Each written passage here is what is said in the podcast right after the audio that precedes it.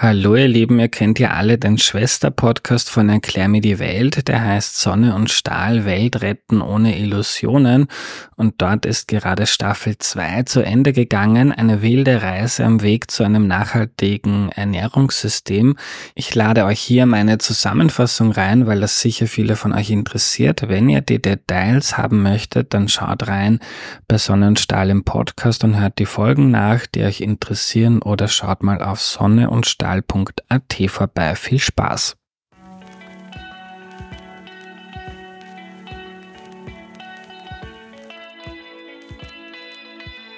Hallo, mein Name ist Andreas Sator und das ist Sonne und Stahl. Klimakrise, Artensterben, die Probleme sind bekannt. Hier sind die Lösungen.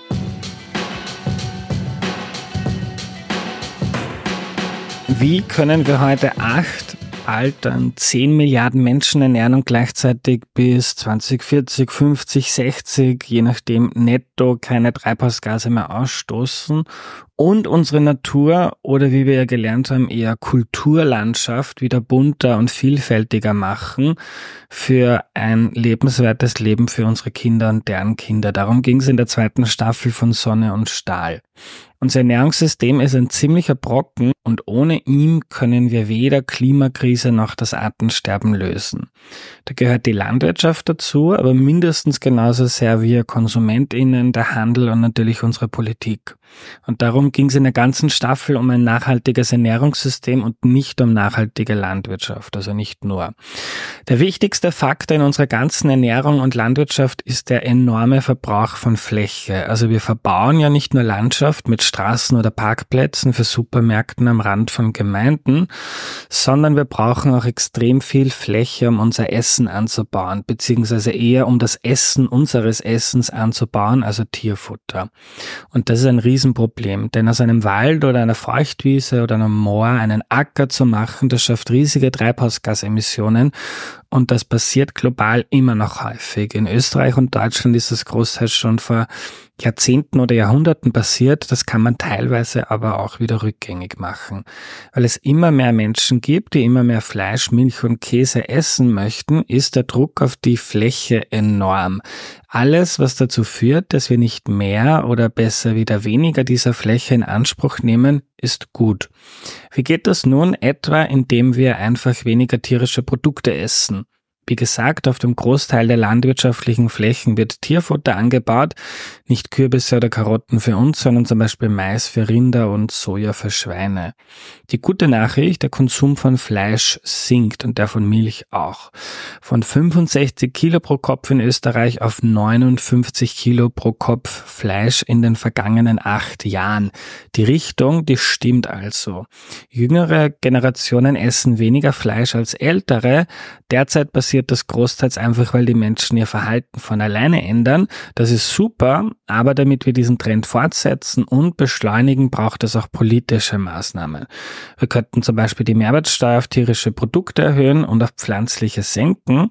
Wir könnten eine Tierwohlabgabe einführen und das Geld davon bekommen dann die Landwirte, damit sie tierwohlgerechtere Ställe bauen können.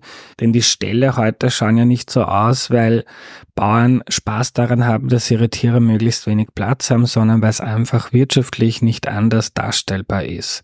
Und so eine Tierwohlabgabe, das wäre ein Win-Win-Win. Die Politik hat noch viel mehr in der Hand. Sie kann in Kantinen, in Krankenhäusern, Pflegeheimen, Schulen und Kindergärten dafür sorgen, dass die Menschen eine doppelt gesunde Ernährung haben, der so gesund für sie selber ist und auch gesund für den Planeten bzw. unsere Zukunft. Das würde auch zeigen, dass wir unseren Lebensmitteln und wo sie herkommen wieder mehr Wertschätzung entgegenbringen. Das kostet viel Steuergeld, aber das ist ein sehr sinnvoller Einsatz der Mittel. Eine technologische Hilfe, um den Fleischkonsum zu reduzieren, können Ersatzprodukte sein. Da habe ich ja für diese Staffel sehr, sehr viel getestet und ich koche nach wie vor damit. Letztens erst wieder ein Hähnchenfilet, das super geschmeckt hat. Die können den Umstieg wirklich erleichtern. Und da gibt es auch in der Zukunft noch extrem viel Entwicklungspotenzial, etwa wenn es um kultiviertes Fleisch geht oder Präzisionsfermentation zur Herstellung von Käse, der heute großteils noch ziemlich scheiße schmeckt. Da ist wichtig, dass wir auch eine österreichische Wertschöpfungskette aufbauen und dass die Landwirtschaft und ihre Interessensvertreter das nicht blockieren, sondern aktiv mit angehen, damit wir vegane Hähnchen, Würstel, Leberkäse und Co. kaufen können, wo die Rohstoffe dafür aus Österreich stammen. So, das ist mal das eine. Wir nehmen Druck von der Fläche, wenn der Konsum von Fleisch, Milch und Käse sinkt. Bei Fleisch und Milch sinkt er schon, bei Käse steigt er. Eine weitere Möglichkeit, Druck von der Fläche zu nehmen, ist auf weniger Fläche mehr zu produzieren, also die Erträge zu steigern.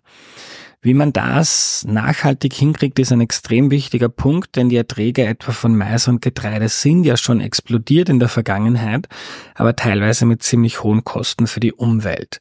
Da können neue Technologien helfen, etwa die Genschere CRISPR, mit der man Sorten züchtet, die höhere Erträge schaffen und dafür weniger Pestizide zum Beispiel brauchen oder Dünger oder indem man diese Pestizide und Dünger mit GPS ausbringt, nur dort, wo es sie wirklich braucht und so auch die Probleme für die Umwelt rundherum verringert. Auch mit GPS Saatgut auszubringen funktioniert schon gut und hilft Betrieben, die Erträge zu steigern, indem man vorher Bodenproben nimmt und sich anschaut, wo er besonders fruchtbar ist und dort dann mehr ausbringt und die Erträge steigert braucht es in der Zukunft beides, also sowohl Standorte, wo wir möglichst hohe Erträge erzielen bei möglichst niedrigen Umweltkosten und dann Standorte, wo extensive Landwirtschaft betrieben werden kann, so ein bisschen wie früher. Gerade in Österreich, wo es in den Alpen extrem viel Grünland, also Wiesen und Weiden gibt, die man pflegen muss, um sie zu erhalten, da sind weidende Rinder, Schafe und Ziegen ein Segen. Darum ist auch eine rein vegane Landwirtschaft aus Nachhaltigkeitssicht nicht sinnvoll. Wir brauchen die Wiederkäuer, damit sie die Kulturlandschaft pflegen und erhalten und sie fressen Gras, das wir Menschen nicht verwerten können und wir können dann ihre Milch und ihr Fleisch essen, das mit diesem Gras entstanden ist. Das ist absolut effizient und effizient müssen wir auf einem Planeten mit acht und bald zehn Milliarden Menschen auf jeden Fall sein. Diese extensive Landwirtschaft, ein bisschen so wie früher, ist extrem wichtig, wenn es um den Erhalt der Artenvielfalt für unsere Kinder und deren Kinder geht.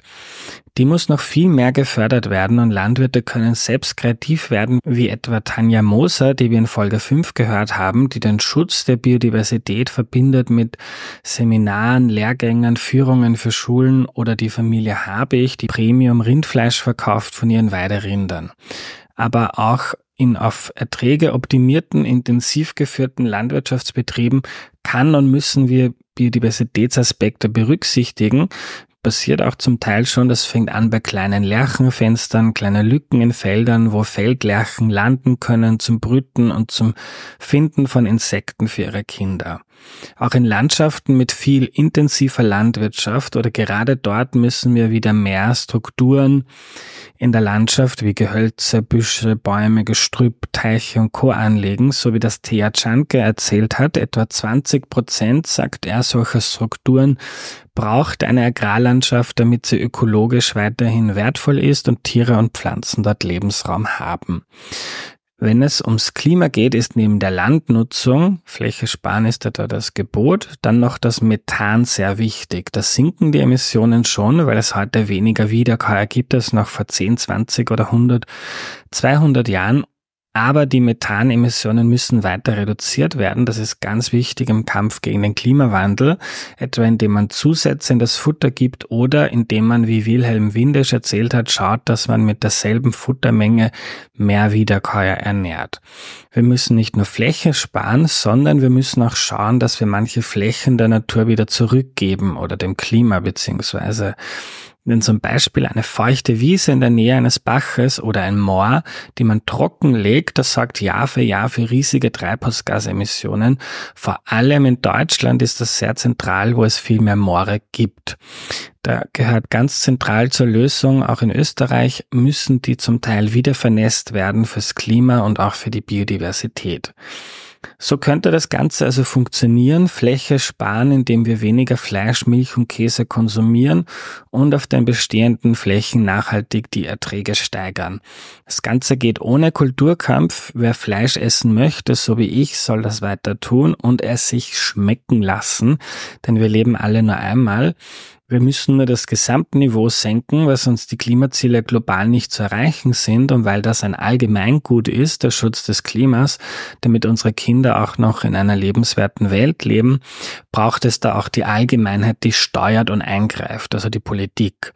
Derzeit sind tierische Produkte einfach zu wenig besteuert und das anzuheben ist genau wie eine Steuer auf CO2 aus Nachhaltigkeitssicht extrem sinnvoll aber politisch natürlich sehr schwierig. Keiner will sich vorschreiben lassen, was man essen soll, ich auch nicht.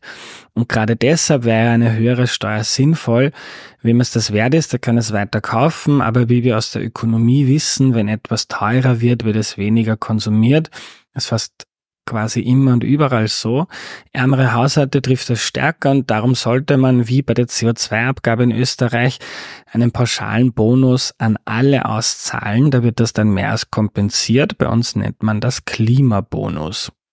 Eine Tierwohlabgabe, deren Erlöse an Landwirte geht, kann das Tierwohl steigern und tierische Produkte teurer machen und dafür sorgen, dass weniger davon konsumiert wird, also ein Win-Win-Win. Die Landwirtschaft insgesamt muss weiter produktiver werden, moderne Technologien und Gentechnik können dabei helfen, die Erträge zu steigern und gleichzeitig die Umweltschäden zu senken. Wir brauchen wieder viel mehr extensive Landwirtschaft und Rinder, Ziege und Schafen auf den Weiden. Die Zahl der Ziegen und Schafe steigt in Österreich wieder. Super. Gleichzeitig braucht es politisch strengere Vorgaben für mehr Bäume, Gebüsch, Gehölze, Tümpel, bunte Feldränder, wenig gemähte Wiesen, damit die Kulturlandschaft wieder schöner und bunter wird und dort die historisch durch uns Menschen entstandene Artenvielfalt erhalten werden kann. Die gehört zu unserer Kultur dazu, so wie der Stephansdom oder der Kölner Dom auch zu unserer Kultur gehören. Ja, so könnte das Ganze gehen. Wir machen schon Schritte in die richtige Richtung, aber es passiert in Summe noch viel, viel, viel zu wenig. Jetzt zum Schluss noch, was kannst du jetzt tun? Erstens bei der Partei, die du gerne magst und wählst, mal fragen, was sie da macht und Druck machen, dass sie mehr machen. Vor allem, wenn du eine konservative Partei gerne magst und wählst, ist die Wahrscheinlichkeit sehr hoch, dass sie da viel zu wenig macht. Zweitens, frage in deiner Gemeinde, in deinem Kretzel oder in deiner Stadt, was getan wird, damit nachhaltige Ernährung in Kindergärten, Schulen und Pflegeheimen gegeben ist oder frag mal in deiner eigenen Schule oder im Kindergarten nach, wenn du Kinder hast. Ein Pflegeheimen genauso.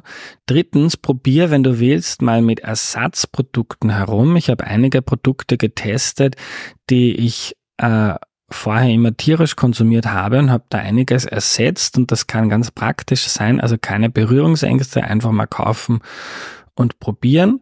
Viertens, schätze wert, was Landwirte für uns tun. Sage ich nicht nur als Sohn eines Landwirts und als Bruder eines Landwirts, sondern aus tiefer innerer Überzeugung.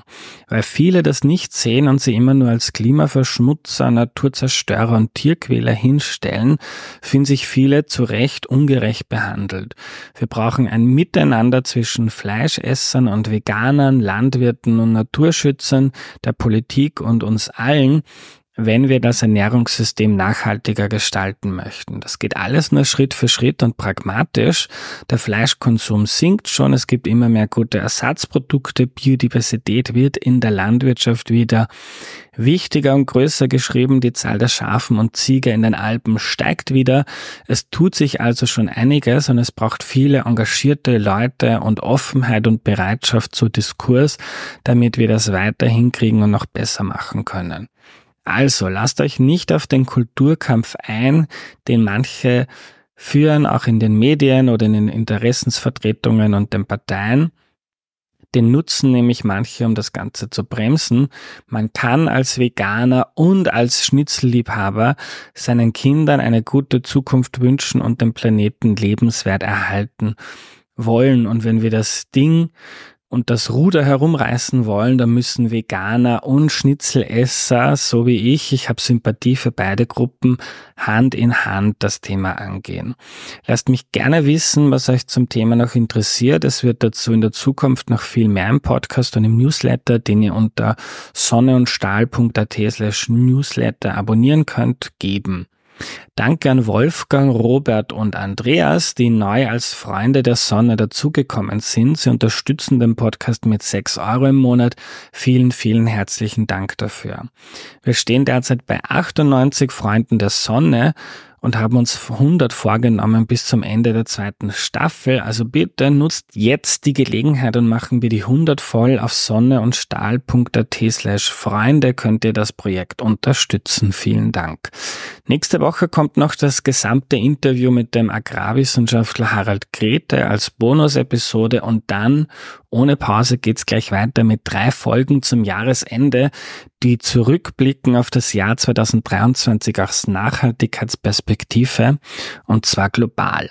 Lasst euch überraschen, erzählt euren Freunden, was ihr in der zweiten Staffel so gelernt habt und schauen wir, dass wir gemeinsam einen Beitrag leisten, damit wir noch schneller Richtung einer nachhaltigen Welt gehen. Danke euch fürs Zuhören und bis bald, euer Andreas.